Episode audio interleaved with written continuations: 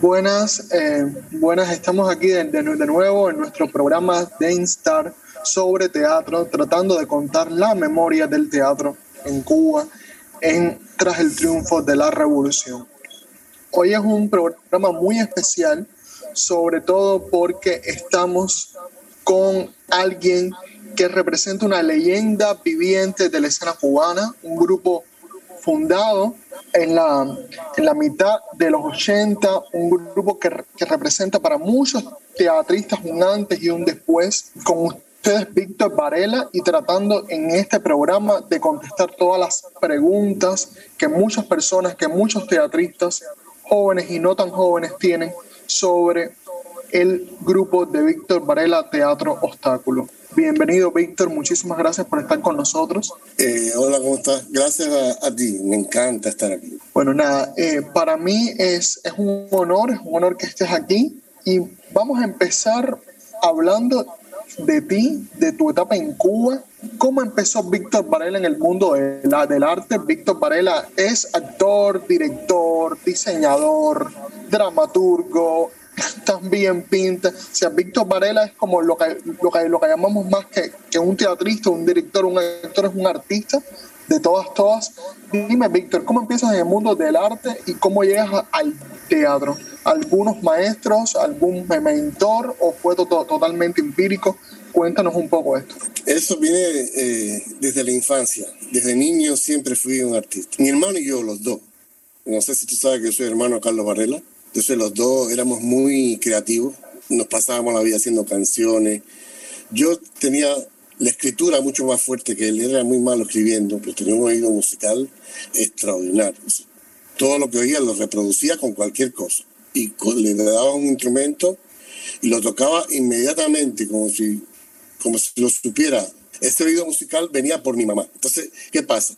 Mis padres es donde está la cuestión. Si yo tuve una, una crianza muy contradictoria, porque mi padre era un tipo autoritario e ingeniero que no quería saber nada del arte. Y mi madre era una artista absoluta, pero ella no sabía que era artista. Es decir, ella dedicó su vida a una, su, ideal era hacer una familia, pero tenía un oído musical impresionante. Sí. Cuando mi padre murió, todo cambió. Sí. Mientras mi padre estuvo, mi hermano terminó en la escuela electrónica y yo en la escuela de física astronómica disparando una clase de análisis matemático que era pizarras y pizarras llenas de fórmulas. Yo dije, ¿qué va? Esto yo no lo soporto. Entonces, ¿qué hice? Abandoné la carrera a espaldas de él.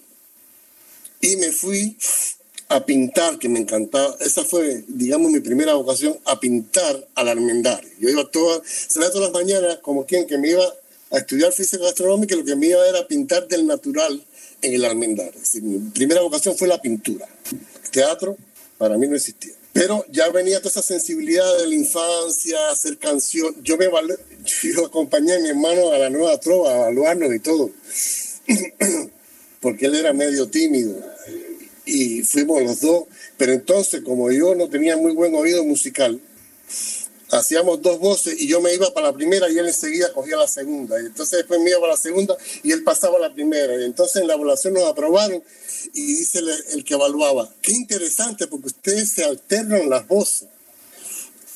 Parece que lo hacen cuando, porque saben en qué momento deben caminar. No, era que mi hermano, sabiendo que yo me iba para la voz de él, tenía que hacerlo, tenía que ir cambiando, ¿no?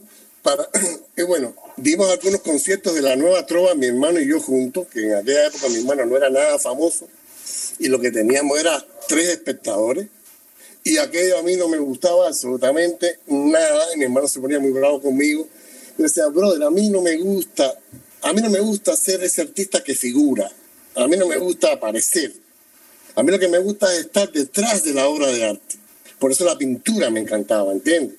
Bueno, el caso es que yo termino en física astronómica, abandono esa carrera, me pongo a pintar del natural en el Almendares. Me había leído un libro Van Gogh que decía, soy pintor y he de serlo. Y así, ese fue mi lema, soy pintor y he de serlo. Mira a quién yo estaba siguiendo, un tipo que se murió de hambre, que tuvo una vida horrible, autodidacta, pero eh, tremendo, murió creyendo que no era nadie y después se convirtió en el pintor contemporáneo más importante, pero ¿qué sentido tiene trabajar para después de la muerte? Pero bueno, ese fue ese fue uno de mis maestros, digamos, si, si se le puede llamar.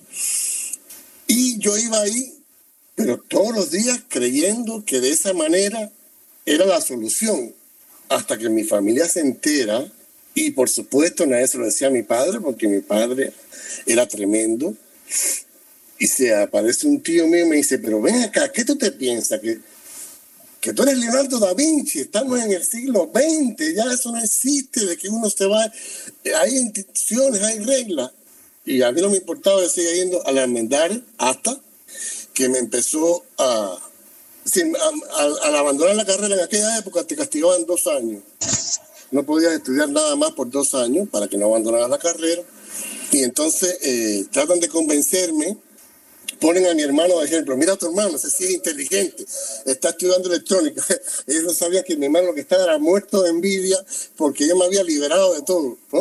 Entonces, pasan como dos años y yo me empiezo a cansar de aquello porque veo que no había ningún resultado, que yo seguía yendo al Parque Mendares pintando cuadros, pero que aquí ahí no pasaba absolutamente nada y tú puedes creer que me llama el servicio militar obligatorio y yo voy al servicio militar obligatorio a que me pongan en, el servicio militar porque estaba aburrido.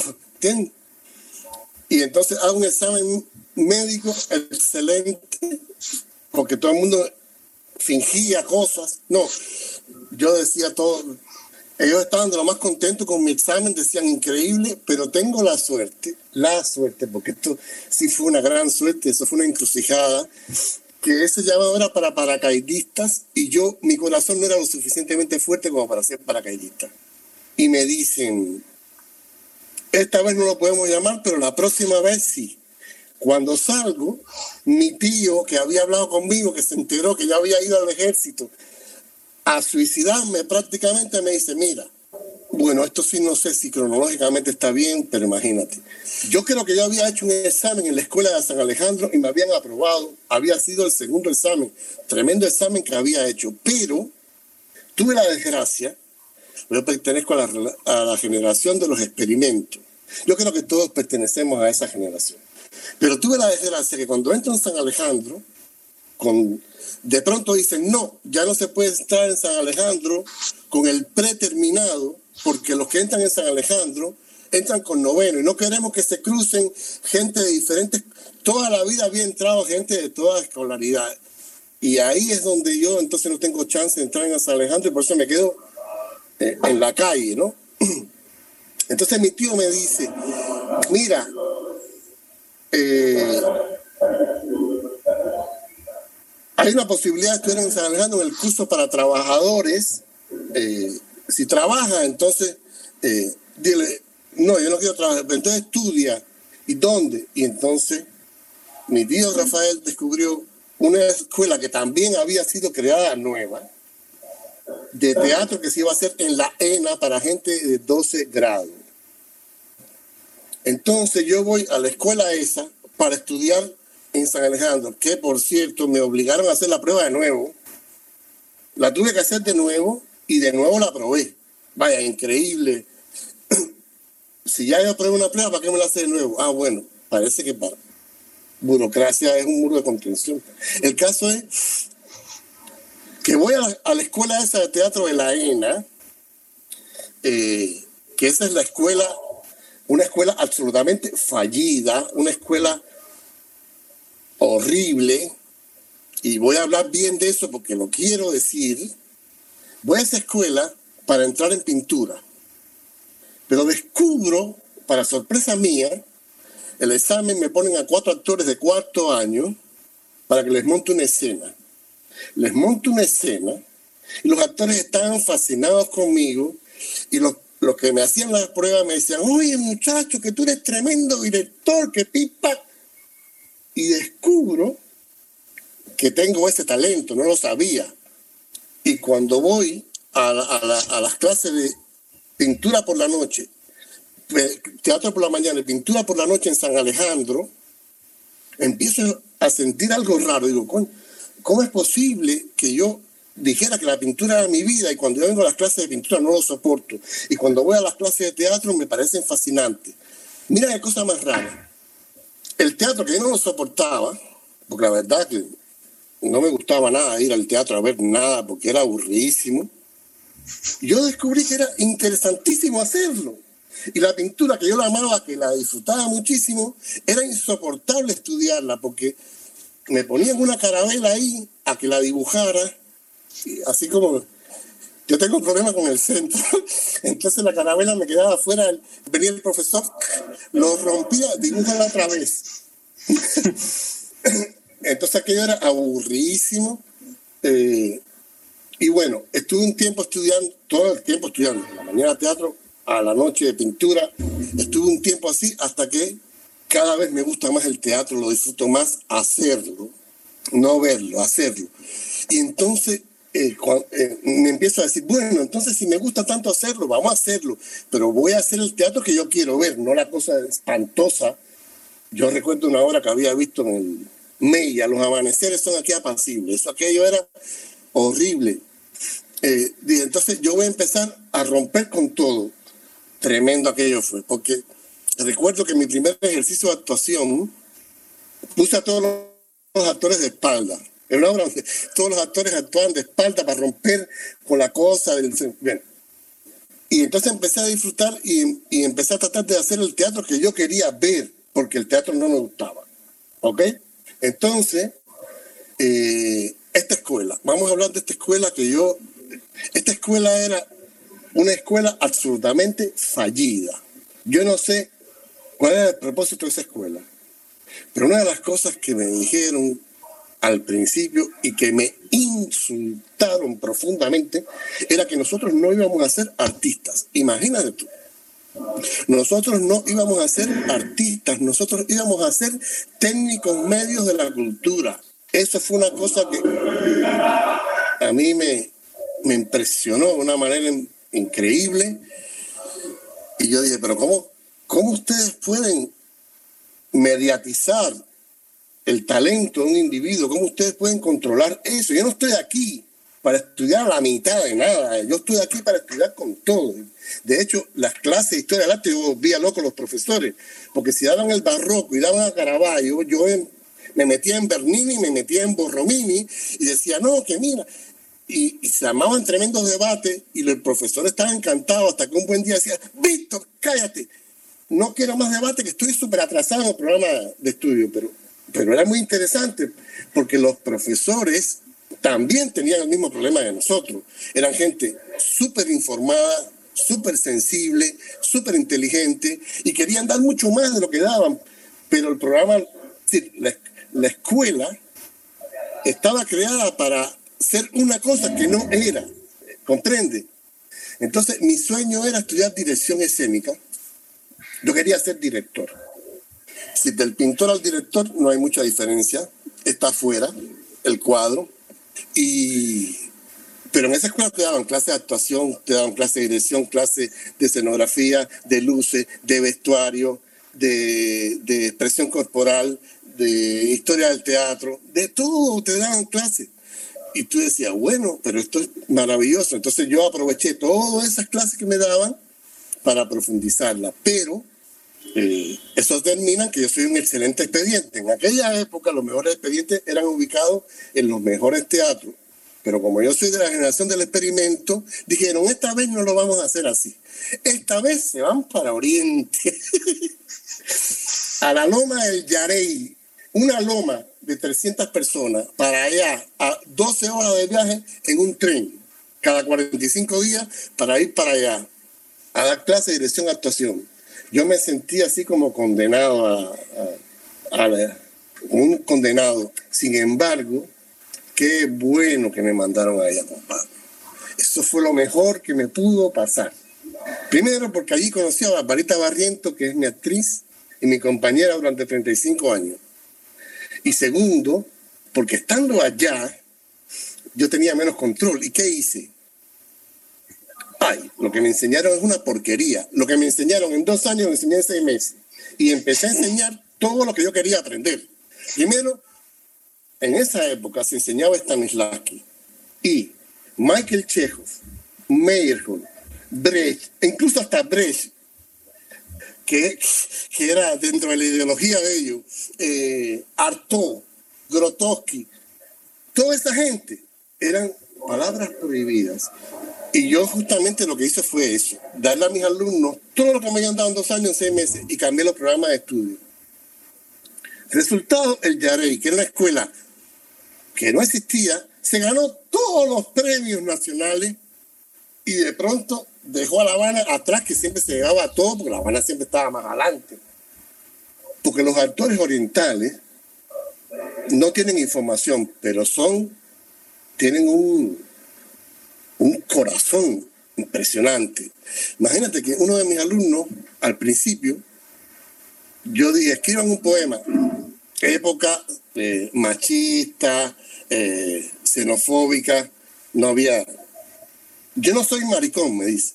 Yo, no, pero es que escribir un poema no tiene nada que ver con la sexualidad. El tipo nunca lo escribió, pero cuando llegó la hora de hacer la escena, era tremendo actor, ¿entiendes? Si el tipo, los actores que había en Oriente eran increíbles. Yo me hubiera llevado unos cuantos, no solamente a Barbarita, pero bueno, a la que me pude llevar fue a Barbarita, que la historia de Barbarita también es tremenda. Tal fue mi éxito que me hacen jefe de cátedra. Y bueno, yo acepto ser jefe de cátedra, pero fue un desastre porque yo, imagínate, ir a visitar un profesor y evaluarlo. Todo el mundo tenía 100. Yo no criticaba a ningún profesor, quien soy yo para criticar a nadie, ¿entiendes? Entonces me empezaron a, a reprochar que yo no trabajaba bien como jefe de cátedra porque todos los profesores tenían el máximo.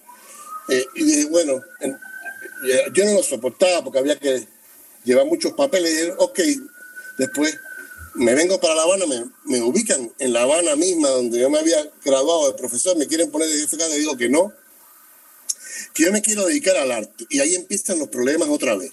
Al arte, tú. Pero mira, acuérdate que ustedes, no, acuérdate que ustedes que yo había escrito una obra en el Yarey, Los Gatos. Una de mis amigas era Marisabel eh, Díaz, la, la gordita, le decimos todo, ¿no? Que ya no es tan gordita, pero bueno. Eh, ella era muy amiga mía y Marisabel se lee la obra Los Gatos. Y yo era y soy todavía muy supersticioso con que lo que yo escribo no, no se lo digas a nadie, no cuentes el título. Y le dije, fíjate, te la lees tú, pero a nadie. Y Marisabel no me hizo ningún caso y le pasó la obra a Vicente Revuelta. Y Vicente Revuelta se queda encantado con la obra y me llama para montarla él. Entonces yo voy a ver a Vicente Revuelta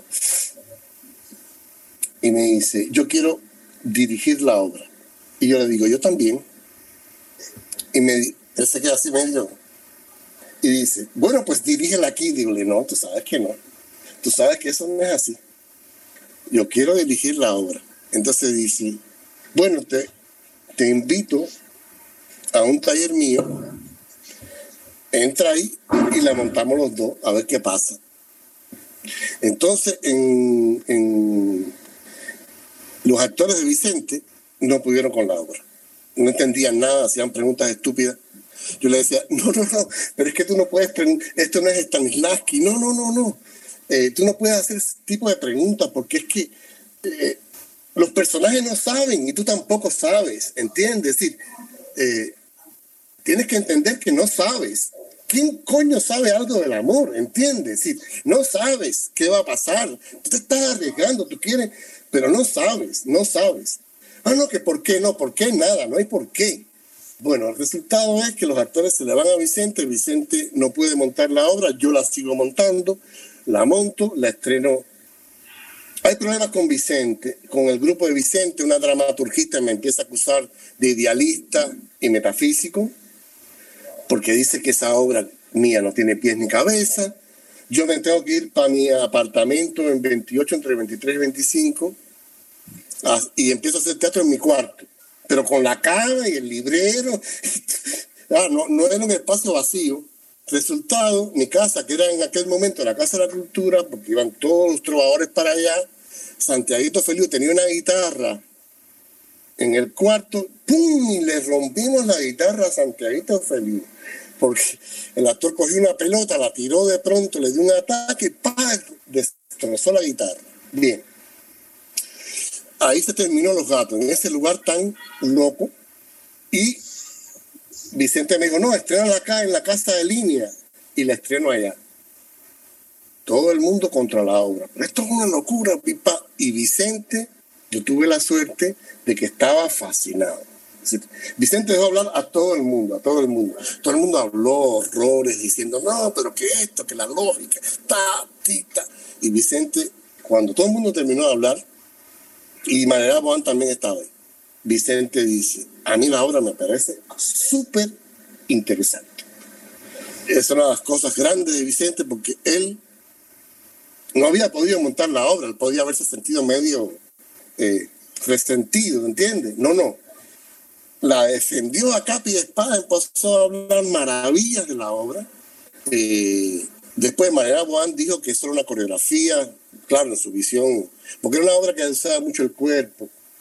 Eh, fue una de, de, los resortes que yo encontré para darle al teatro otra onda, por supuesto. Fundamentalmente fue la plástica, es eh, yo lo que hice fue pintar en el tiempo, ¿entiendes? Es decir, la pintura es, un cuadro estático en dos dimensiones. El teatro, la pintura en el tiempo es la duración, ¿entiendes? Entonces, yo trataba de que la obra de teatro fuera como una especie de cuadro plástico inmenso que duraba una hora, ¿comprende? Y entonces utilizaba muchos recursos de la plástica que el teatro no admite porque eh, el canon del teatro es la acción pero yo iba contra la acción y contra todo eso, tratando de reconciliar mi vocación plástica con eh, el teatro. Y eh, gracias a que María Juan, que ya tenía un nombre muy fuerte, y Vicente, que la aceptaron, no corrió la sangre porque aquello era increíble lo que había ahí. Entonces, eh, Vicente le dice a Raquel Revuelta que la vaya a ver Raquel Revuelta, que era tremenda, va a verla en mi casa. Ah, espera, espera, Yo siempre, lo voy a decir hoy por primera vez y última, ¿ok? Decir, yo siempre digo que yo hice teatro en la sala de mi casa porque me parece totalmente estúpido contar que hubo un romance entre María Boan y yo, ¿entiendes? evidentemente, eh, esa no era la sala de mi casa en un principio, era la de María Juan. Pero María Juan había ido a 28, entre 23 y 25 a ver los ensayos. Y ella veía que yo ensayaba con la cama y con todo. Y entonces, ¿qué hizo ella? Ella vació la sala de su casa y me dijo, ¿qué te parece si haces teatro aquí? Cuando vi aquello, que tenía una barbacoa de madera que se reflejaba sobre las paredes blancas y cogía como un color ámbar y tenía un suelo de arabescos precioso, aquello era un templo lo que me estaba dando María Juan.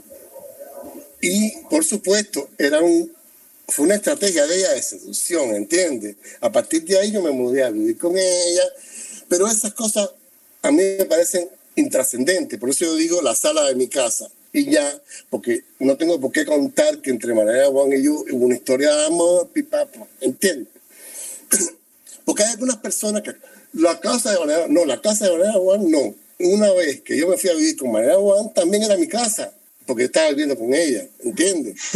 y esa decisión de María Juan fue porque me vio en 28 hacer eso y dijo, yo tengo un mejor espacio porque ella quería que yo viviera con ella. ¿Ok? Aclarado el asunto, nunca más lo digo, voy a seguir diciendo eh, teatro en la sala de mi casa, pero era, era, ahí. Entonces, eh, yo empiezo a hacer los gatos. ¿Qué ocurre en la escuela esta disfuncional, eh, horrible. Por eso yo digo que no tengo ninguna formación. Tú me preguntas, ¿cuál, es tu formación? Actor, director, eh, eh, escritor. No, ninguna, porque ellos no me formaban de nada, ¿entiende? Ellos me decían a mí que yo era nada. Y eso es lo que yo estoy asumiendo, que yo soy absolutamente un cero a la izquierda. Eso fue lo que ellos formaron, un cero a la izquierda. Y como cero a la izquierda, entonces yo tuve que empezarme a reinventar. Y lo primero que hice fue cambiar el programa de estudio y después a mis alumnos darle todo eso que me lo súper agradecieron porque aprendieron cantidad gracias a eso. Pero ya la, escuela de arte estaba muy, muy molesta conmigo con eso, pero lo que le puso la tapa al pomo fue el éxito de los gatos. Dijeron, pero ¿cómo es posible? Lo logró. Yo había tenido una reunión donde yo decía que yo iba a dirigir y que yo iba a ser un gran artista, pese a la escuela de mierda esa. Y ellos se habían reído a carcajada de mí.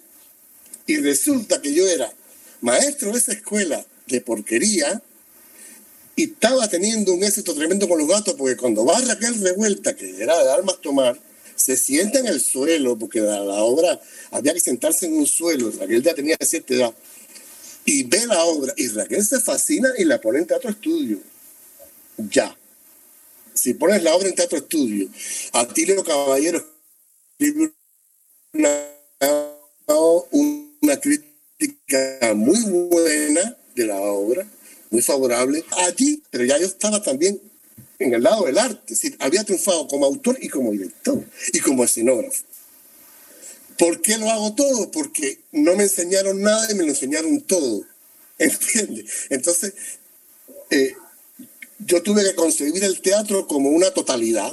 ¿Entiendes? Es decir, eh, no me dijeron, tú eres autor, tú eres... No, el teatro era para mí una totalidad. Había que escribir algo, había que dirigirlo, tenía que haber una escenografía, había que actuar. En un principio, actuar no lo, que, no lo quería para nada por lo que te dije. Si nunca me ha gustado figurar, al contrario, me encanta desaparecer. Me encanta. Eh, y eso de actuar, cantar, estar en el escenario con tu cuerpo, no, no.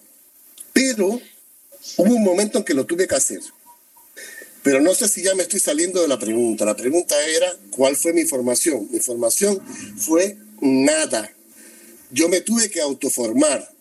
Y eso llegó hasta tal punto que eh, después de la cuarta pared, ya Teatro Obstáculo tenía una poética propia y el Instituto Superior de Arte me pidió que le diera clase a alumnos del Instituto Superior de Arte. Y yo fui tan descuidado que le di clase a, los alumnos del Instituto Superior de Arte y jamás le exigí al Instituto Superior de Arte que me dieran un título, que me pagara, y me usaron durante años dándole clase a los alumnos del Instituto Superior de Arte. Impresionante, brother. Impresionante. Es decir, la falta de respeto, ¿entiendes? Incluso hubo alguien que no voy a decir el nombre porque si lo digo la, voy a comprometer. Antes de irme de Cuba, ya estaban tratando de hacerme oficialmente profesor de la escuela. Pero ya yo había escrito un libro sobre mi método de trabajo, porque yo tuve un problema muy serio. Y es que cuando, después de la cuarta pared, todos los actores querían estudiar conmigo a ver cuál era el secreto de esta obra, porque era una obra, era una bomba emocional el actor, ¿entiendes? Y tú puedes creer que yo no sabía cómo enseñar aquello. Yo no sabía. Me invitaron a Lisa a un evento y yo empecé a decirle a los actores, me tengo que ir. ¿Y por qué? Porque aquí hay una energía rara, aquí debe haber un cementerio. No, yo no me siento bien. No, no, no había ninguna energía rara. Lo que pasaba era que yo no sabía cómo enseñar. Víctor, eh, ¿tú ¿cómo se funda Teatro El Obstáculo? ¿Bajo qué marco? Eh, es el primer grupo que, que marcó, de hecho, eh, el movimiento del arte independiente en Cuba y también del teatro independiente en los 80, tú con María Elena. dime, los, y vamos a hablar un poco de ese carácter independiente, vamos a hablar un poco de cómo se gestaban las puestas en escena, cómo se producían, cómo eh, se investigaba para las puestas en escena, sobre todo de los dos primeros espectáculos, Los Gatos en 1985 y La Cuarta Pared en 1988. Por favor, vamos a hablar un poco de, esto. Ya, sí, mira, ya en el Yarey yo había escrito la obra Los Gatos, mi primera obra de teatro. Eh, ahí estaba conmigo Alcibiades Saldívar, que también, como yo había estudiado en la misma escuela, lo habían ubicado allá. Y él era muy buen actor y cuando se dio la obra le encantó. Eh, ya tenía un actor para la obra, me faltaba una actriz. Después pasó lo que te conté, que Vicente Revuelta se reúne conmigo, me pide dirigir la obra, le digo que yo también, y me sugiere que vaya a su taller. Eso fue cuando ya estaba terminando el periodo del Yarey, que era dos años, y yo tenía que volver a La Habana. Vuelvo a La Habana, doy clase en La Habana, entonces, mientras estoy dando clases, voy al taller de Vicente. Eh, Espinosa, que era mi maestra de, de dirección, se entera que yo voy a montar esa obra, se la lee, le encanta y me dice, yo quiero ser la actriz. Y con ellos dos empiezo a montar la obra en el marco del taller de Vicente. Lo que Vicente quería era hacer una cosa bien abierta, que todo el mundo pudiera entrar a los ensayos, eh, que hubiera varios proyectos, pero evidentemente empezaron a pasar cosas con los ejercicios de Vicente, gente que no era tan radical, gente que... Eh, y yo tendía a ser muy privado, me, molestaba compartir mi proceso en el momento en que estaba eh, surgiendo. No quería que cualquiera entrara, sobre todo había gente que tenía mala onda y que no me daba la gana compartir mi proceso con ella. Entonces, llegó un momento que dije, no, eh, y Vicente caía mucho en crisis también. Eh, si Vicente ya en esa época estaba muy mal. Eh, Muchas veces no iba, íbamos nosotros ya. Entonces, decidí hacer, montar la obra. Hice unos ensayos en la Casa Línea, pero me fui para mi cuarto en 28. Eh, luego eh, pasó lo que te conté con Manera Guamba. Entonces, eh, Manera eh, me vacía las salas de su casa y me dice, mira, teatro aquí, digo, maravilloso. Entonces empieza, yo empiezo a ensayar ahí, por primera vez. Y ahí se No, en esa época, en Cuba, finalmente. Corte. Eh, habla, Peyton, habla un momento, corte, corte de nuevo. ¿Me Hubo oyes? un problema de, de sonido, ¿no? ¿Puedes volver, volver a repetir lo que, lo, que, lo que dijiste, lo, lo, lo último que dijiste? María Elena, ¿te da la sala de tu casa ahí? Vacía la sala de su casa y yo empiezo a hacer teatro ahí. Eh, pero Marianela es una cosa y yo soy otra. Marianela pertenecía a Danza Nacional de Cuba. Ella estaba súper metida en la institución. Yo era el que era un marginal total. Pero Marianela estaba absolutamente seducida por mi obra. Entonces, no le importaba. Y en esa época, la cosa no era tan difícil. Es decir, eh, había mucha solidaridad. Tú ibas a una casa cubana en esa época y te invitaban a comer.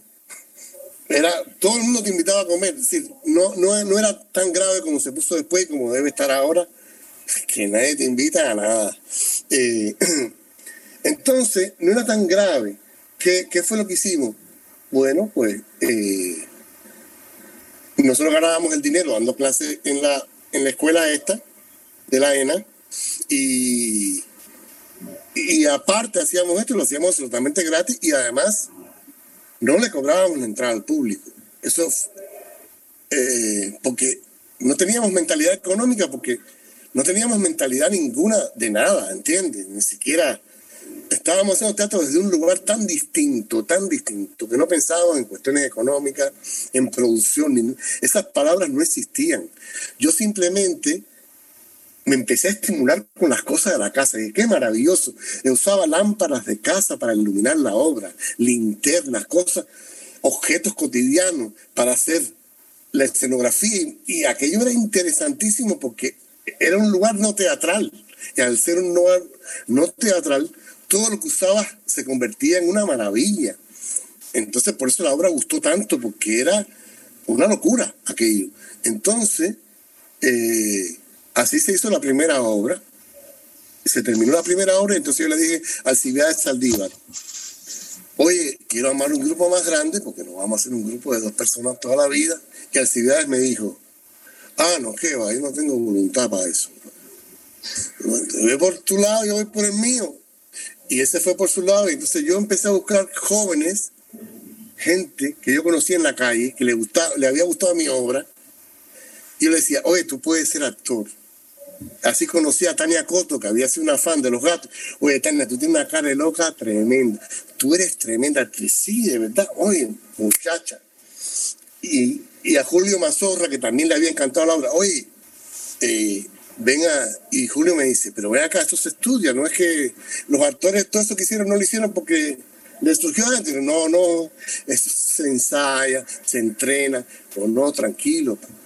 Y entonces otros actores que estaban en la escuela, en la misma escuela esa, y que se habían enterado que a mí me habían expulsado de la escuela, como Alexis de Villegas, que había dedicado su examen a mí como acto de rebeldía, eh, y otros actores en descontento de que me hayan votado a la escuela, nos reunimos el grupo entero y entonces yo empecé a formar gente.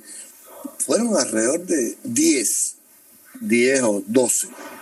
Pero al final eh, estuve un año trabajando con ellos, haciendo cosas, experimentando, tratando de entender qué era lo que yo había hecho con los gatos y cuáles eran los principios, ¿no? Que, que había ahí que se podían extraer para transmitírselos a ellos. Y entonces yo escribo la cuarta pared. Y digo, chicos, yo escribí una obra, ahora la vamos a montar. Y de hubo mucha gente que entró y se fue.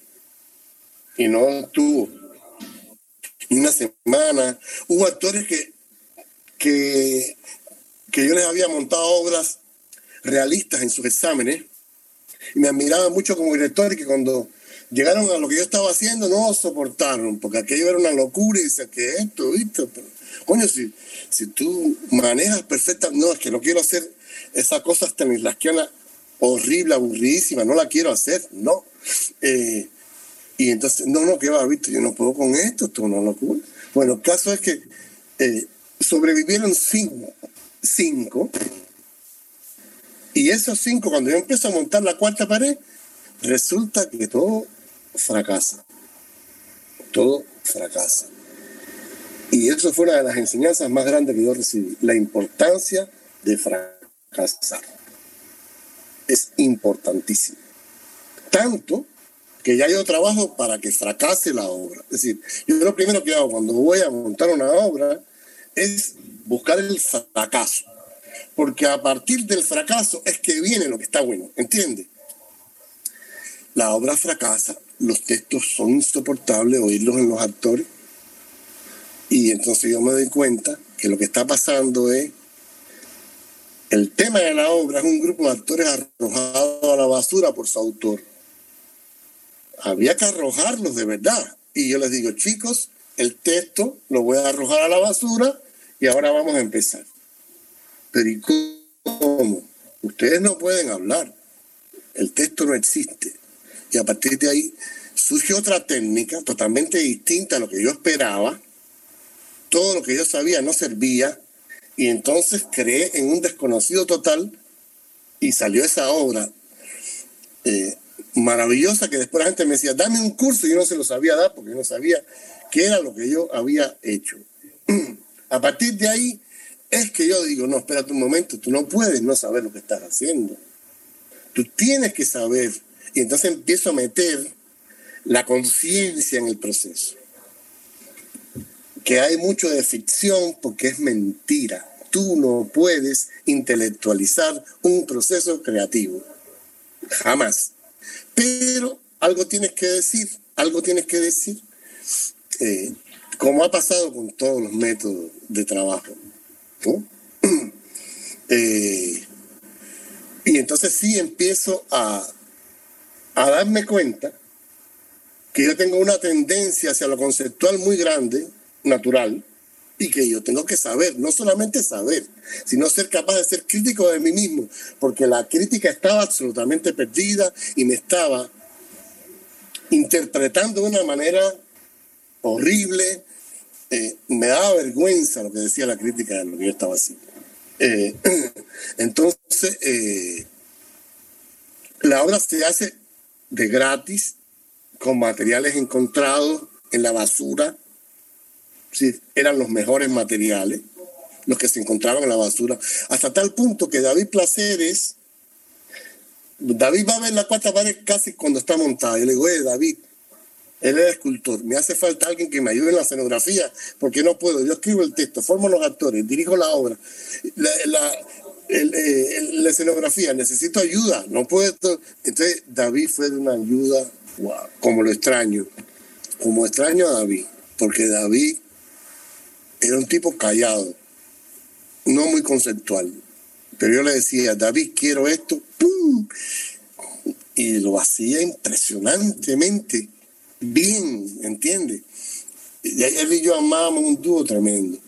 Eh, y entonces la cosa fue tal que para Ópera Ciega, David y yo lo que hicimos fue recorrer todos los basureros de La Habana buscando basura interesante. Ópera Ciega completa se hizo con basura interesante. Toda la escenografía. Claro, fue un trabajo tremendo. Estuvimos casi como tres meses recolectando cosas.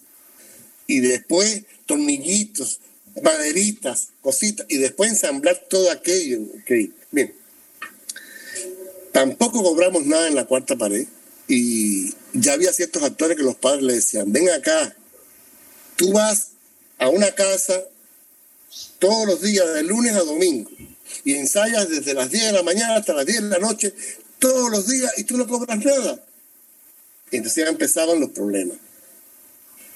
Entonces, los actores me empezaron a decir, oye, brother, llevamos ya tres años en esto, de gratis.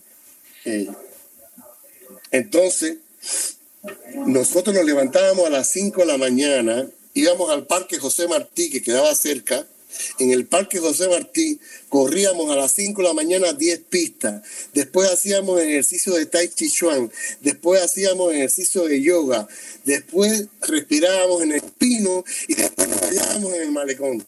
Dime, ¿qué clase de entrenamiento? Eso es insuperable, bañarse en el malecón sabiendo el sol después de haber hecho ejercicio de las 5 de la mañana hasta las 7, lo que salía de ahí eran dioses llenos de luz, ¿entiendes? Y radiábamos una clase de energía, aquello era tremendo. Entonces, eh, pero todo eso era un romanticismo tremendo. Y empecé a tener problemas porque yo siempre he sido muy malo para la economía, es decir, todavía lo soy, todavía no sé. Eh, imagínate que en Italia yo voy como actor, autor y director y cobré como todo el mundo igual. Entonces, eh, haciendo Tai Chi Chuan, me viene una conversación y voy a visitar, pido una reunión con Marcia Liseca, que era la que estaba en el Ministerio de Cultura en aquel momento. Le digo, mira, nosotros estábamos haciendo teatro hace tiempo, ta, ta, ta. Eh, queremos vivir de esto, queremos dedicarnos a esto, pero no podemos vivir del aire, así que, ¿cómo hacemos? Dice, no, te voy a mandar un consejo de expertos. Consejo de expertos. Ahí vienen el consejo de expertos.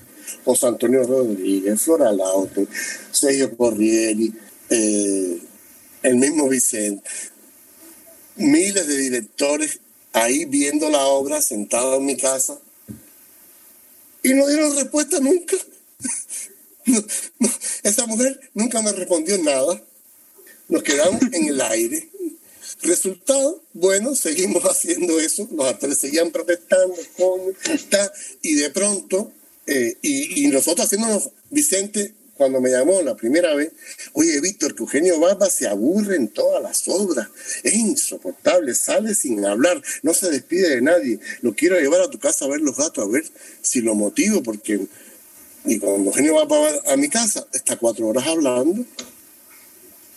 Y entonces se puso de moda llevar a las grandes personalidades a mi casa. Entonces, en mi casa fueron Patrice Pavis, ahí sentado, Yaceslav Ivanov, el culturólogo ruso, eh, Irene Slavinka, la antropóloga polaca. Y aquello eran unas discusiones súper intelectuales sobre la antropología del símbolo, sobre La metafísica sobre la resurrección, que fue una de las lecturas más hermosas que ha tenido la obra, la polaca, que hizo de la obra. Y ahí había unos diálogos de altísimo nivel intelectual. Y entonces aparece Rafael Rojas, que en aquel momento, él era un estudiante, pero era un genio ya. Ya Rojas era un genio en aquella época. Y cuando Rojas ve aquello, Rojas queda loco. Rojas em, empezó a escribir lo que nadie escribía. Un espectáculo sin precedentes en el teatro cubano, dejaste descaro. ¿Qué, qué grupo 12 de Vicente, nombre, ¿no? Vicente fracasó totalmente con Grotowski. Vicente no pudo con Grotowski. Los actores empezaron a cortar el cuerpo. Y, y a mí me pasó algo así con un actor que además abandonó la obra un mes antes del estreno. Freddy un día cogió y se empezó a dar con la cabeza en la pared. Y como que si no, no aguanta un momento, eh, no puedes perder los límites, ¿entiendes? Puedes llegar al borde, porque yo sí llego al borde. Cosa que Grotowski, yo conocí a Grotowski personalmente, ¿ok? Y yo hablé con Grotowski. Grotowski a mí me dijo que yo llevaba al actor a un lugar peligroso. Yo le dije que yo quería ese lugar peligroso yo lo quería, porque ya yo había actuado y me encantaba, decir, yo había actuado, sentir cosas hacia la contraparte que casi se salían del personaje, pero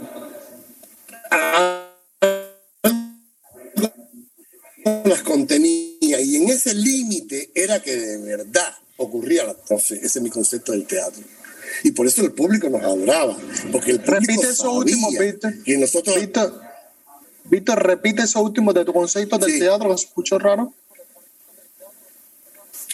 Que yo creo que el teatro hay que actuarlo en el límite. Yo creía en aquella época. Ahora, ahora, lo que yo creo es que hay que ir más allá del límite. Hay que quedarse sin límite. Pero en aquel momento, a mí me encantaba ese, ese momento donde el actor eh, tenía que luchar para sostener la emoción de, su personaje, porque ya se, está se estaba convirtiendo en una emoción personal y podía, ese momento donde Otelo ahorca desde Desdémona y está Pero no lo hace. A mí me gusta que el actor actúe ese límite y yo creo que es muy cubano, porque los cubanos somos así. Los cubanos somos exagerados, los cubanos nos encanta. Eh, eh, y cuando la cuarta pared había espectadores que le daban ataques epilépticos, que había que sacarlos en camilla, porque no soportaban aquello. Y no era que, que fueran escenas de crueldad, eh, sino que los actores estaban en una emoción tan intensa que les producía una catarsis demasiado fuerte. Bueno, ¿y yo por qué te estoy contando todo esto? ¿Tú entiendes algo? Porque yo llegué aquí. ¿Por qué yo llegué aquí? Hablando de la cuarta pared, ¿no? Hablando de la cuarta pared del teatro independiente, de cómo fue el proceso de los gatos y de la cuarta pared. ah, ya, ya. Entonces seguimos haciendo la obra y ¿qué ocurre? Un día, el día que estaban invitados, ya Seguridad del Estado se había enterado, porque yo te dije a ti, ayer, una de las cosas que nosotros hicimos fue callar. Lo hicimos todo en silencio. Cuando yo tomé la decisión de hacer teatro en la sala de mi casa, yo no se lo dije a nadie, porque yo sabía que eso iba a traer problemas. En esa época estaba prohibido ser artista si no si, si una institución no te decía tú eres un artista. Si tú no tenías un papel, tú no podías ser ¿Eh? Todavía, todavía sigue pasando lo, lo mismo. Todavía sigue pasando lo mismo con la seguridad del Estado, lo mismo sigue pasando. Impresionante, impresionante. Entonces, Seguridad del Estado se enteró a mí me votan de la escuela con la excusa de que yo estoy investigando eh, autores que, que la revolución cubana no aprueba. Pero en realidad yo lo que creo que ellos me votaron de la escuela porque ya yo me estaba haciendo un artista. Y eso de ellos no, era un mal ejemplo para mis alumnos. ¿Entiendes? Mis alumnos veían cómo yo había rebasado esa escuela de mierda. Y de hecho, Muchos después la rebasaron y se convirtieron en directores, entre ellos Mayito Junquera. en Camagüey. Enseguida, yo era un mal ejemplo, entonces me botan de la escuela. Y seguridad del Estado se empieza a dar cuenta de una cosa, que nosotros estamos teniendo un gran éxito y que las instituciones no tienen el mismo éxito, teniendo todos los recursos. Entonces buscan la manera de que de echar a perder eso. ¿Qué hacen? Hablan con el vecino. La verdad, nosotros éramos unos desconsiderados. Nosotros metíamos esa obra una función de 8 de la noche a 9 a 10, ¿verdad? Dos horas la obra. Y aquello era a gritos, sin consideración ninguna. Bueno, el vecino que nunca había protestado de pronto aparece con una lista de vecinos que nosotros hacemos mucho ruido y que ellos tienen que eh, madrugar y que no pueden dormir bien de noche. Así empezó todo. él me dice eso, no le hago ningún caso, sigo haciendo la obra, pues ¿qué voy a hacer? No tengo, ya me habían expulsado de la escuela, me habían dejado sin nada. Eh, lo único que tenía es el lugar. Y hay una función muy importante, justamente donde iba ahí Patriz Pavilla, Celay Manuel, en la vinca, aparece el tipo de seguridad y me dice, no, la puede, no puedes dar la próxima función. Y yo le digo, no, claro que la voy a dar. Vienen personas muy importantes para mí, yo lo siento. Di la función y al día siguiente, montadito en la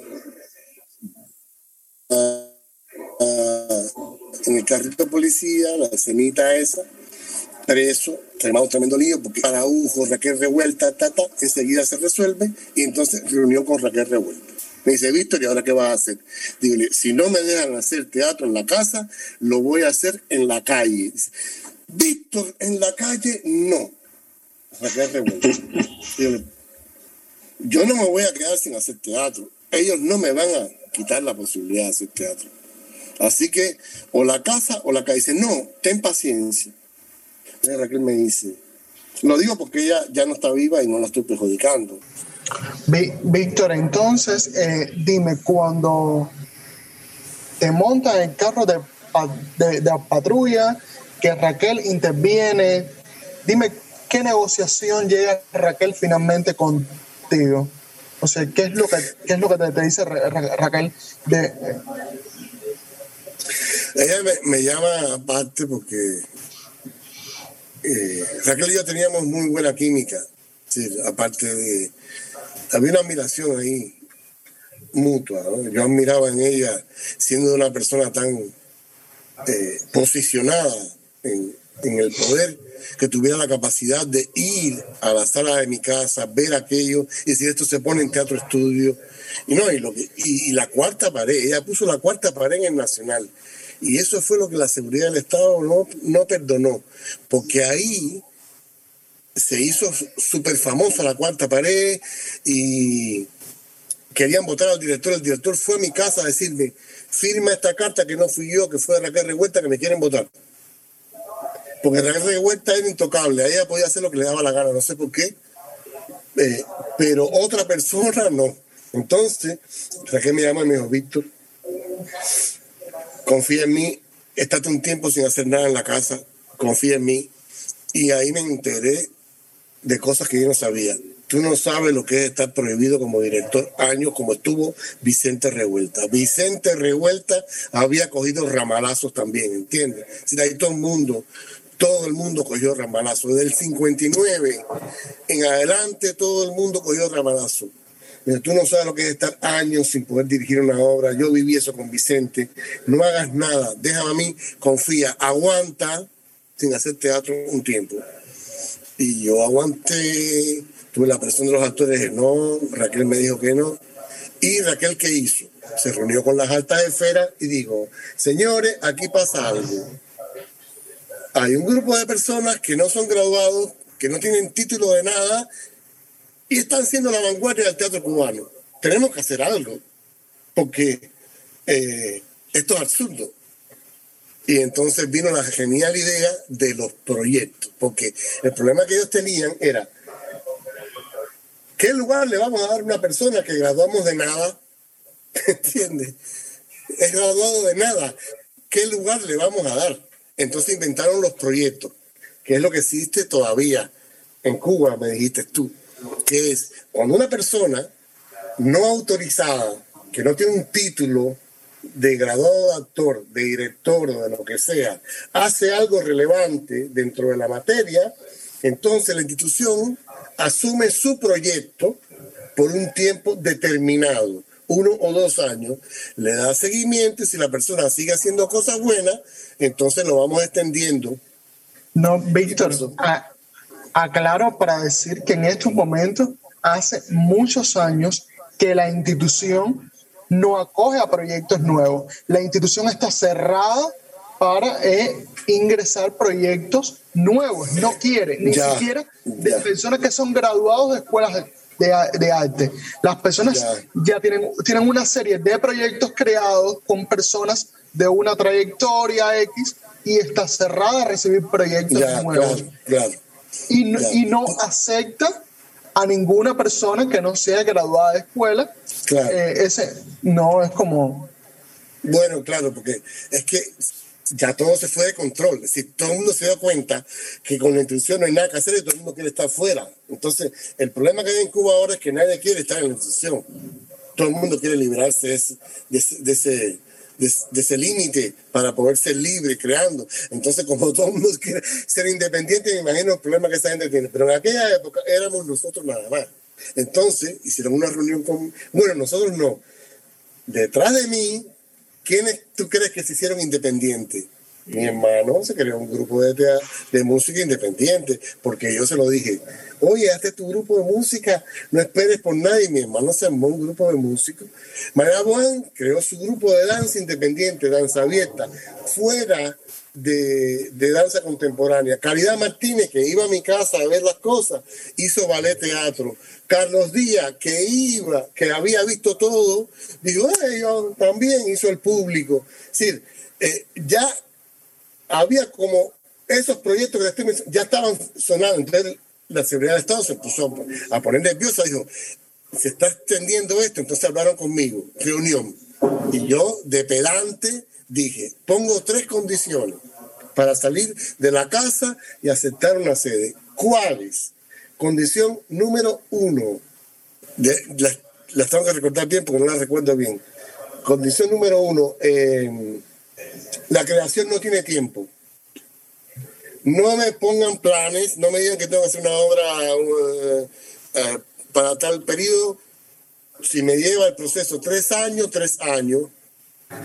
Segunda condición, no queremos pertenecer al sindicato ni queremos pertenecer a ninguna institución, ni LONIAR, ni nada. Y tercera condición, si algún experto, porque yo sé que ustedes tienen, ya me dijeron que los expertos van a estar vigilantes a ver si el proyecto sigue o no, si algún experto decide que una escena es incorrecta y hay que censurarla y nosotros consideramos que no, no se censura, no aceptamos la censura. Y ellos estaban tan locos de que nosotros abandonáramos la casa, que lo aceptaron y lo cumplieron. Lo cumplieron. y, ah, también les dije que no.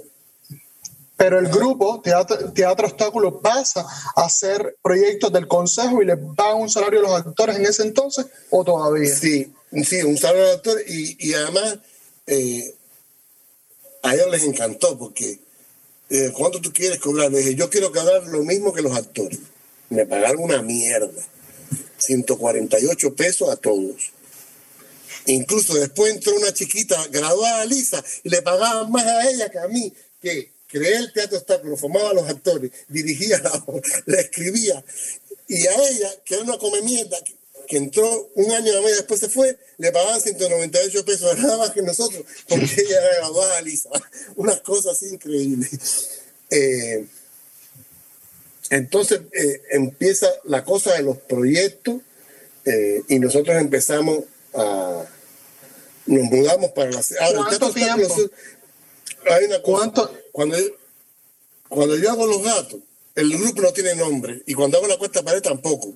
Fue a raíz de una invitación a la Bienal de Brasil que querían poner la cuarta pared, que nunca la dejaron ir que hubo que buscar un título para el grupo porque había que dar un título al grupo.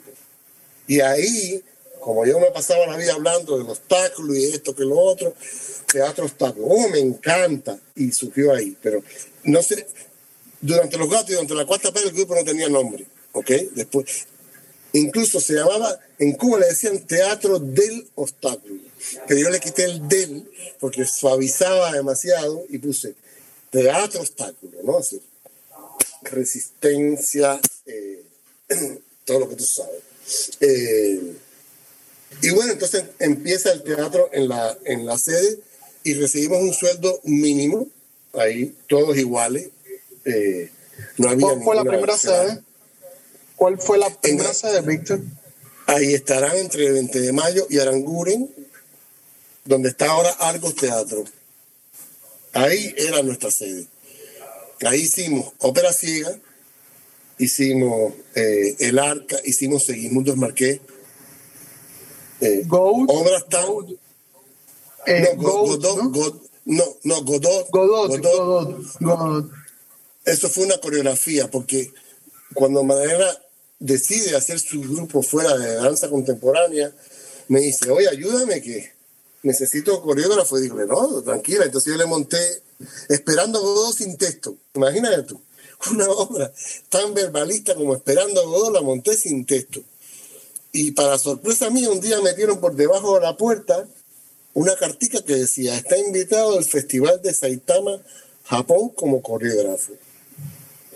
Y María Juan estaba, wow, ese es tremendo festival, vamos, pa. ¿Y quién te dice? Esto es una de las anécdotas más, más locas que yo tengo en mi carrera que dos días antes de salir para Japón, llega, parece, a lo mejor lo habían hecho para que no, para crear falsas expectativas. Llega una carta que dice, recuérdese que son tres bailarines como mínimo, y yo tenía dos. Digo la manera, Juan, no vamos, y dice, ¿cómo? Sí, vamos. ¿Y quién va a bailar? Y dice, tú. Digo, no. ¿Cómo que digo? Entonces, y ahí me dicen, pero tú no te das cuenta que eso es tremendo. Cuba nunca ha ido a ese festival, tenemos que ir. Digo, ok, ok, lo voy a hacer. Dos días antes de salir para Japón. Los ensayos terminaron y yo me tiraba en el suelo y yo y Managua me tenían que arrastrar así. Eh, porque yo estaba absolutamente atormentado con aquello. Bueno, me monté toda la pauta en el avión. Lo que yo iba a hacer disfrutando y yo ahí trabajando como un caballo. En Moscú una escala y en Moscú le dije yo y María, miren lo que yo voy a hacer. Y se los mostré y me dijeron, genial, dijeron, mentirosas. Eso no está genial nada. Y después me fui yo solo y empecé a, a hacerlo todo. Llegamos a Japón. Entonces yo dije, bueno, un escenario totalmente iluminado, lleno de holandeses, daneses, eh, gente de Bélgica, tremendos bailarines, todos haciendo unos... Y yo llego vestido cotidiano y me dice el japonés, póngase la, ropa de ensayo. Eh, y yo digo, no, yo no tengo ropa de ensayo, esta es mi ropa de ensayo. Y ese fue el primer choque. ¿Cómo que tú bailas así con, con así? Entonces, ahí en ese lugar donde estaban todas las compañías súper profesionales y súper iluminados, había que presentar cada danza. ¿Y qué yo hago para escapar de, hacer mi pauta ahí? Me pongo todo el tiempo al lado japonés diciéndole, y aquí haces esto, y aquí hay lo otro, y esta luz va aquí, y el sonido va aquí. De modo que yo y Madera van haciendo la, la, danza y yo no, no la hago. Y yo estoy del lado acá, para después entonces la oscuridad todos los gatos son pardos, como dice el refrán. Cuando yo termino, me dice el tipo, ahora vaya y hágalo usted. vaya y hágalo usted. Ay, mi madre, yo me quería morir. Dice mi madre, ¿qué hago aquí? Bueno, fui para allá y yo lo que me había hecho era una pauta conceptual eh, a partir de, del conocimiento de lo que planteaba la danza posmoderna, que la danza posmoderna plantea que todo es danza. Entonces, yo no pretendí danzar nada. Yo lo que hacía era movimientos como cualquier ser humano, pero con un criterio artístico, ¿entiendes? Cotidiano. Y en ciertos momentos, cosas muy simples, ¡pum! coincidía con las dos actrices, con las dos bailarinas, hacíamos lo mismo los tres, ¡pum! y seguía. ¿En qué año eso todavía, todavía cuando haces em, lo de Godot, estabas en la casa o ya estabas en el restaurante? Ya estaba en el restaurante. Ya estabas en el restaurante. ¿Qué obras hiciste a partir de, ahí, de restaurante? Aquí hay obras como la ópera ciega, eh, monodrama. Pero, pero, déjame terminar la, la, historia de este momentito, eh, que es muy, muy interesante. Cuando yo termino de danzar aquello que yo me quería morir, tú puedes creer que todos los belgas y los holandeses se me empiezan a acercar y a decirme que yo lo que había hecho era genial. Uh, entonces me dieron toda la autoconfianza del mundo y yo andaba por todo Japón bailando. Llegué a La Habana, la obra cogió premio en Japón, en un festival importantísimo. Una periodista me fue a visitar la casa llorando, diciéndome que había tratado de publicar mi premio y que no lo habían permitido. Y que si yo lo decía, ella se iba a negar, pero que ella quería que yo supiera que ella había tratado de decirlo. ¿Ok? Eso es lo que quería, nada más ese detallito. Sí, bueno, en, en, en la sede de Montado, Ópera Ciega, que es tan buena como la cuarta pared o mejor, lo que pasa es que todo artista tiene una obra que es la que lo lanza al, a, a, la fama y esa obra se queda para siempre, ¿entiendes? Pero Ópera Ciega es tremenda obra y también eh, Segismundo, El Arca, todas fueron muy buenas, la verdad. Monodrama, mono, monodrama tengo aquí en el 92. Sí, monodrama es una versión de la cuarta pared, pero por una sola actriz por Bárbara Barriento. Eh, si el grupo se separó. Eh, en un momento que cuando empezamos a salir, ciertos actores empezaron a quedar fuera y entonces dije, ay no, la cuarta pared no se puede perder, porque la cuarta pared... Entonces, como Babi y yo teníamos toda una relación ahí muy fuerte y además estábamos invitados a un evento en, Italia, donde iba a estar Grotowski, y yo decía que lo que yo hacía no era Grotowski, y lo sigo diciendo, que eso no tiene nada que ver con Grotowski. Eh, porque además pude ver toda la obra de Grotowski y no tiene nada que ver. Grotowski es un niño de teta al lado de nosotros. Lo que Grotowski hace son pantomimas al lado de nosotros. Nosotros nos pasamos, nos pasamos. Eh, aunque no es así, sí, eh, lo del teatro Grotowski fue muy fuerte, estoy exagerando. Eh, entonces yo dije, ah, no, si va a estar Grotowski, yo quiero que él vea nuestra obra para ver. Y, y entonces le monté a Barbarita la, eh, la, cuarta pared unipersonal, pero lo mismo, solo que ella sola. Entonces la idea era que el viaje ella lo hacía sola porque ya todos los demás personajes no estaban. Y lo presentamos allá y la vio un actor de la vieja guardia de Grotowski de los 60 y el actor que él había formado en Nueva York, de la idea del performer primario, no sé si has oído hablar de eso. En su última etapa, Grotowski hace una cosa que Peter Drew llama el performer primario. Eh, Richard Thomas estaba ahí, los dólares. Richard Thomas era un tipo muy pedante, se creía la última Coca-Cola del desierto y se creyó que él podía con Babi y se sentó así en primera fila y cuando Babi, porque en la obra hay una relación con el público, el tipo entró con Babi y trató de actuar junto a Babi. Eso es lo peor que tú puedes hacer. Cuando te entran en la cuarta pared o en cualquier obra de teatro, no actúes porque estás en desventaja con el actor, ¿entiendes? Y el tipo es un ridículo que todo el mundo se empezó a reír de él. Porque trató de hacer las graficaciones de Babi y no le salieron un papelazo que hizo el tipo impresionante. El otro actor de la vieja guardia, mucho más humilde, lo que nos dijo fue, oye, pues ustedes son increíbles. El tipo estaba fascinado con nosotros.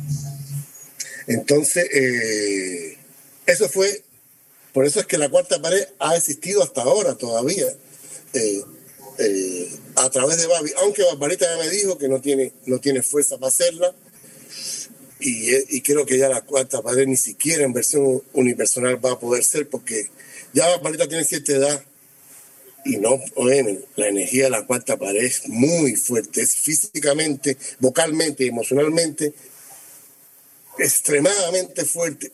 Y cuando ella lo hizo unipersonal, le cayó todo a ella, más fuerte todavía era. Entonces, yo quisiera, quisiera montársela a, a, otra actriz. no sé si montas. Ajá, sí. De, de Segimundo eh, y El Arca en el, en el 1994. Estas dos puestas en escena. Sí, el Segimundo Marqués es un momento maravilloso porque eh, tiene que ver con una experiencia que yo tengo en Italia. Yo subo a la Catedral de Santa María del Fiori, todos los escalones, y cuando llego a la cúpula, que es la famosa cúpula de Brunelleschi, yo me siento ahí arriba y tengo una experiencia mística, fascinante. Yo no creo en Dios, pero eh, yo sentía que aquello se parecía a Dios. No sé. Yo no creo en Dios, pero siempre estoy eh, dialogando con Él. Eh, y cuando yo descanso en esa cúpula y miro así toda a la vista, es increíble, de Italia, que bajo, yo empiezo a escuchar un sonido. Un sonido, pero dentro de mí, que decía Anahat, Nahat, Nahat, Anahat, Nahat, Nahat, Y esto cosa es, después me entero que en Italia los italianos dicen que había encantamientos en el aire y por eso que los italianos son cantores, que yo había oído eso. Esa fue una versión. Otra versión fue que era el chakra del corazón, según los hindúes, que suena más o menos así. El caso es que yo dije, voy a hacer un espectáculo con esta música. Y lo escribí pensando en esa música. Por eso que cuando eh, eh, yo leo el espectáculo, yo lo canto. Si el texto de Natsenagai dice, Natsenagai mi nombre ya no me pertenece, eh, y mi nombre, ya no me pertenece. En el séptimo día del séptimo mes cada año. el, texto es cantado, ¿no? Eh, o, por, eh, por, ejemplo, Sade que le dice a, a tu pasión, el aislamiento mata de un golpe el intento de sacarte de esa luna negra como ninguna, sin discurso racional. Tu mente rudo animal se tiene dios enfermo que tonto levantando un muerto. ¿Entiendes? Todo el texto es cantado. Y esa fue una experiencia extraordinaria porque fue, seguimos en que fue una danza sonora ahí no había acción de ningún, ahí lo que había era movimiento. Sí había acción en el criterio de la, del cuerpo, pero era un tipo de acción metáfora, sí, muy metafórica. Había que ser un poeta para adivinar qué era lo que se estaba manejando, porque eh, se hacía con todo el cuerpo, no era, no era, no era un signo claro, ¿entiendes? Es decir, yo pienso en términos de teatro que hay tres tipos de signos. El signo eh, simple, eh, eh, por ejemplo, si yo hago esto, a ver si lo ves ahí, eh, es para acá. Si yo hago esto, no, no, ese no queda claro. a ver, si yo hago esto, por ejemplo, queda claro que estoy rezando, ¿ok? Eso es signo simple. Pero si yo hago eh, pero si yo hago esto, mmm, sí es una espiral, pero ¿qué quiero decir con esa espiral? Entonces, a lo mejor estoy hablando de la desintegración del átomo, por lo tanto, yo estoy en una metáfora, un signo metáfora. Y si yo hago esto, no entiendes absolutamente nada porque esto es un signo absolutamente hermético, es la mano impar de aplaude con una mano, es un signo cerrado, creado eh, por mí. Entonces hay tres tipos de signos, el simple, el metáfora de la realidad y el, el jeroglífico, le llamo yo. Así que hace falta un gran esfuerzo para determinar qué está diciendo. Seguimos más que está armado fundamentalmente con signo, metáfora de la realidad y jeroglífico, porque además el personaje propone una práctica espiritual de su propia invención que se llama Ikebana Sabi Do, que es una práctica que se hace para adquirir sabi, belleza incolora y limpiar el vientre por donde entra el demonio. Eso porque yo lo hago, porque en la época en aquella yo tenía dos ideas fundamentales en la cabeza, aparte de la experiencia de Santa María del Flor. Primero, que el arte ya tenía que ser complemento a la realidad, que yo había hecho obras muy fuertes, muy conectadas con la realidad, y quería producir como una desconexión, hacer como lo contrario. Y dos, toda mi generación practicó todo tipo de enseñanzas esotéricas. Don Juan de Castaneda, el yoga, el Tai Chi Chuan, Taekwondo, todos estaban metidos en cualquier cosa porque yo creo que estaban huyendo de la ideología, la horrible ideología cubana. Entonces, para de alguna manera defenderse de aquella cosa tan aburrida, se metían en eso. Entonces, yo quise hacerle como una como un homenaje a esa actitud de, de inventarse una práctica esotérica fuera de la realidad para un poco soportarla. Y eso fue un poco Segismundo Marqués, ¿no?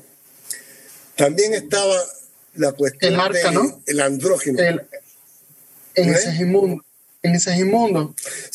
Sí, también estaba la cuestión del, del andrógeno, es decir, eh, la idea de que no hay ni malo ni bueno, que uno es un poco malo y un poco bueno a la vez eh, y que uno tiene que equilibrar esas cosas porque eso está siempre. Eh, en este caso, el perverso y el santo. No, no es ni santo ni perverso, es un poco de las dos cosas. Y que y, un poco ir contra el concepto ese occidental de, de la cultura binaria, ser o no ser, bueno o malo. No, en Oriente hay una cosa que es el Tao. Es decir, el Tao es lo que equilibra la relación entre el bien y el mal. Hay que tener Tao, no hay que ser bueno ni hay que ser malo, hay que tener Tao. Cuando tú tienes Tao, tienes equilibrio, ¿no? Yo quería ir contra esa cosa occidental de, de lo binario y... Está es el arca. Eh, ahora, maestro, ahora... Espera, déjame cerrar algo importante de este espectáculo. Entonces, este espectáculo, al ser tan espiritual, yo tomé la decisión de hacerlo sin ningún apoyatura teatral. No escenografía, no luces, no sonido, nada. Espacio vacío. Y se hacía a las 3 de la tarde, con la luz del sol, y la música eran los cantos de los actores y los sonidos, porque había mucho, mucho sonido, ¿no? Eh, se cantaba, pero se hacían sonidos eh, intercalados y el propio actor creaba, la música. El actor lo creaba todo, es el espectáculo del actor por excelencia. Después de eso, que es un momento muy radical, yo necesito volver otra vez a la realidad, porque la realidad estaba terrible. Imagínate que se había caído eh, la Unión Soviética y nosotros todos pensábamos que también en Cuba se iba a acabar el comunismo, que era lo que queríamos todos, se acabara aquello porque no funcionaba. Y no se acabó, bro, no se acabó. Este hombre, Fidel Castro, me metió una, un discurso llamando libélulo asquerosa la novedad de Moscú, que era la que... Y diciendo que no, que nosotros seguíamos, ay, mi madre. Entonces dije, no, a esto hay que escribirlo. Y escribo el arca, que lo que cuenta es la historia de cómo Noé se hace un arca cuando todo el socialismo del este se hunde para salvaguardar los valores del sistema. Y ahí lo que hay es una pionera que cuando quiere, sea grande quiere ser extranjera, Coco y Sebastián que quieren celebrar un matrimonio de odio porque no hay amor, no hay salvación, y Usbel que representa un poco el artista que cita a Joseph Boy en la Operación Coyote, en un momento de fieltro y un callado contra el coyote, que es la ideología eh, castrista. Eh, esa fue el arca. Y esa ya fue la última obra que, que se hizo en Cuba. ¿Qué te dejaron hacer? Que fue. Bueno, ya ahí empezaron ya los problemas. Eh, yo no, ellos siempre se habían ocultado por ejemplo, ellos trataron de comprar un actor del grupo, eh, y el actor me fue a ver y me dijo, oye, Vittorio, Seguridad del Estado quiere que yo trabaje para ellos, que le dé información de todo, de con quién tú te llevas bien, con quién tú te llevas mal, cuáles son tus gustos, cuáles son tus debilidades. ¿Qué hago, Vittorio? Estoy aterrado. Digo, le trabaja para ellos. ¿Y cómo? Desinfórmalo. Dile que me llevo bien con quien me llevo mal. Y dile que me llevo mal con quien me llevo bien. Y dile eh, mis debilidades, mis puntos fuertes. Y mis fuerzas, mis debilidades. ¿Seguro, Vittorio? Sí, hazlo así. Y entonces él venía y me daba, tuve la reunión, ¿qué le dijiste? Que de, perfecto. Coño, no, esto, la próxima vez dile que no, ahí me marcaste. Y entonces empezamos a trabajar contra ellos. Gran parte del éxito que tuvo Teatro Obstáculo fue que todo lo hicimos clandestino. Nunca fuimos frontales. Con quien único yo hablaba de verdad y sinceramente era con Raquel Revuelta y con Vicente Revuelta. Con esos dos sí. Ellos sabían todo porque yo confiaba plenamente en ellos. Víctor, si te vas a Cuba en el 97, ¿por qué tu último espectáculo fue La Pared en el 94? ¿Qué hiciste esos últimos tres años? Es que viajé mucho, eh, tenía muchos viajes, eh, viajaba mucho y tenía tantos viajes que incluso yo le pedí al Centro de Danza que me dieran un año para poder cumplir con todos los viajes que tenía. Reponías eh, espectáculos. Sur. Exacto, lo, lo, que hice fue temporadas de todos los espectáculos y aquello se llenaba y, y, y,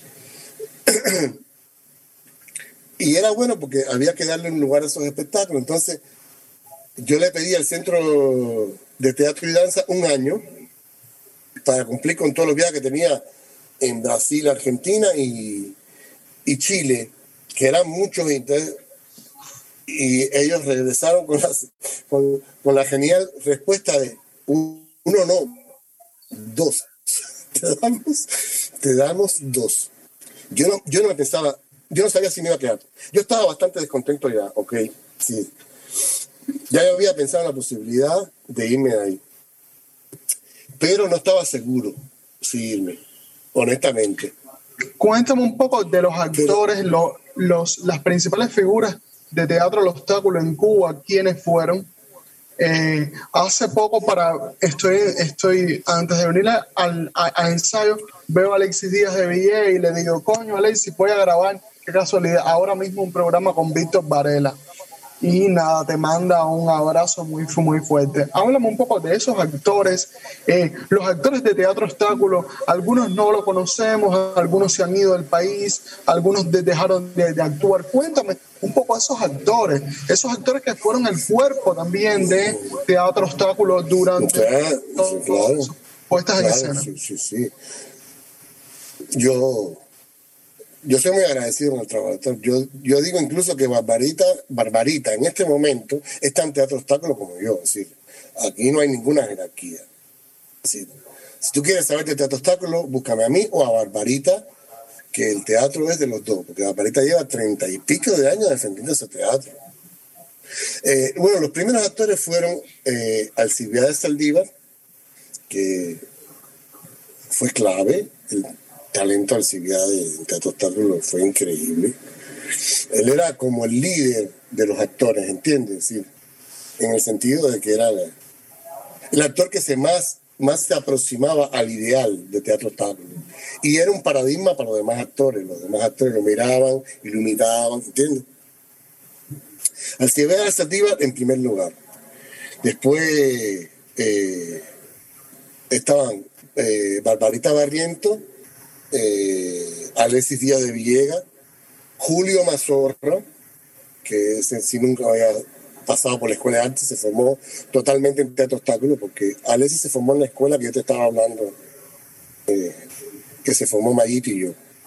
Eh, y después Tania Coto, que tampoco nunca se formó, que la formó Teatro Obstáculo, eh, que Tania Coto era increíble. Déjame hablar un poco poquito de Tania Coto quisiera. Coto era una actriz que actuaba desconcentrada. Es decir, ella no se dejaba alimentar por la contraparte. Ella se alimentaba a sí misma. Le miraba la contraparte, pero la contraparte no le producía nada. Ella se se producía su propio contraparte dentro y así. Y aquello era tan interesante, compadre, tan interesante, que a veces los actores se quejaban y decían, no, es genial, a mí me gusta así. Entonces, una de las cosas más geniales de Tania fue, había una escena que era una escena generacional. Alcibiades pertenecía a mi generación, que es la generación más o menos de los 80, 90.